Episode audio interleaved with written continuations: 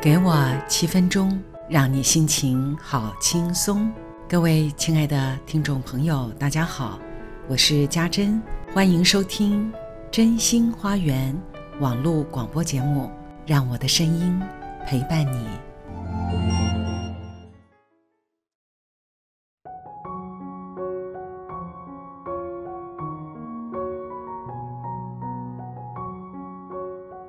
各位听众朋友，大家晚安。最近，在几次上课之前，我都会提到一部电影，叫做《交响狂人》。他在描述来自以阿两边的音乐家如何组成交响乐团的过程。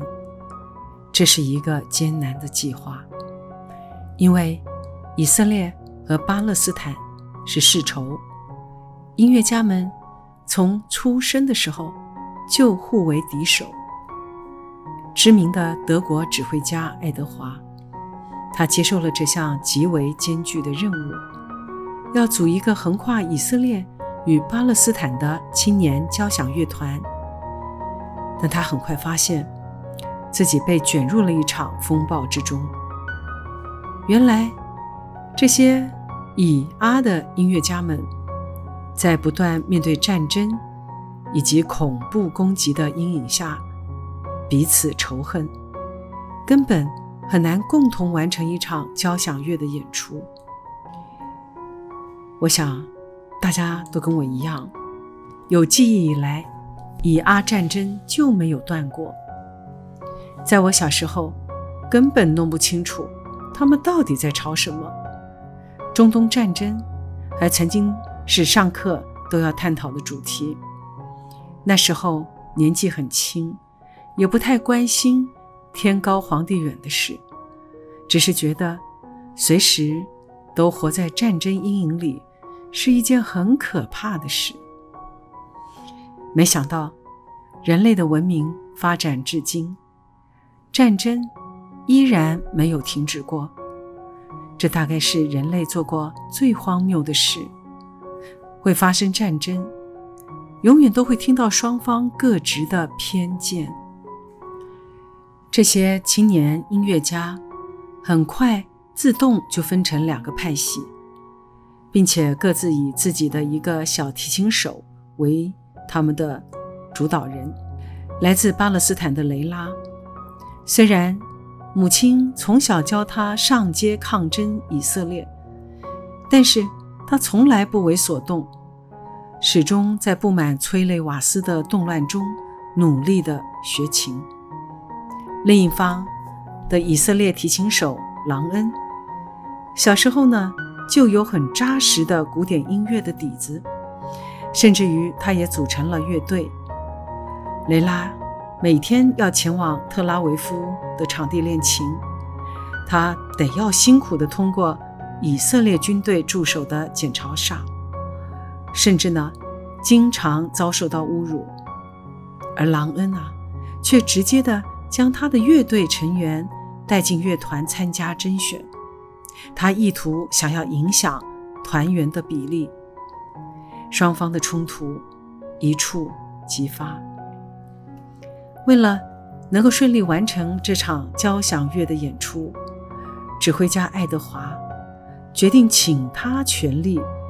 以及全部的教学资源和沟通的技巧，来克服双方的文化差异和国仇家恨。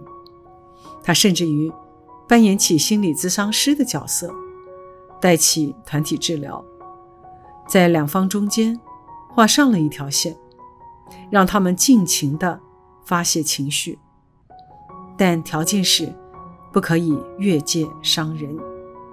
他知道。这么深的痛苦，假如没有先宣泄，根本不可能合奏乐曲。这一幕是我觉得非常震撼的情节。看着双方不断的叫嚣，而且越来越强烈，各自都表述了他们的亲人悲惨的遭遇，而确认这所有的悲惨都是对方造成的。大家强烈的批判对方，可是却同时擦拭止不住的眼泪。大家都受伤了，大家内心都背着国仇家恨的沉重包袱。宣泄了以后，大家终于安静下来。爆裂的情绪和行为，其实都是来自于心底深深的悲痛。这时候，指挥家要他们彼此慢慢的学会眼神相对，想要化解彼此的冲突。悲痛可以化为力量，创造理想的人生。但是，悲痛也可以转化为仇恨，造成更多的伤害。这一切。都是来自于各自的偏见，不是吗？在双方激烈的冲突中，却有一对非常单纯的青少年，一开始见到对方呢，就心生好感，谈起恋爱。他们不懂为什么双方要如此仇视彼此，他们的眼中、心中只有彼此的美好。就在指挥。一次又一次的团体活动中，大家终于比较心平气和，还能够握手言欢。但很不幸的是，三个星期的团练就要结束了。小情侣不想分开，准备逃跑，男孩子却被汽车撞死了。这个事件立即的再次掀起双方的冲突，表演是不可能了。就在准备回家的机场上，两边自然隔着玻璃，各坐一方，心情沉重，好像又回到当时仇视对方的情形。但是，之前的情绪宣泄与面对的和解的种种的练习，终于在他们的心中发芽了。男主角。突然拿出了他的小提琴，用充满了感情的眼神望着对方，开始演奏起《玻璃路》这首曲子。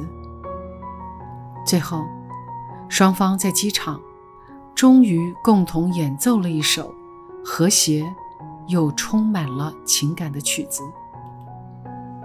这个世界一定有一个地方，有一种形式。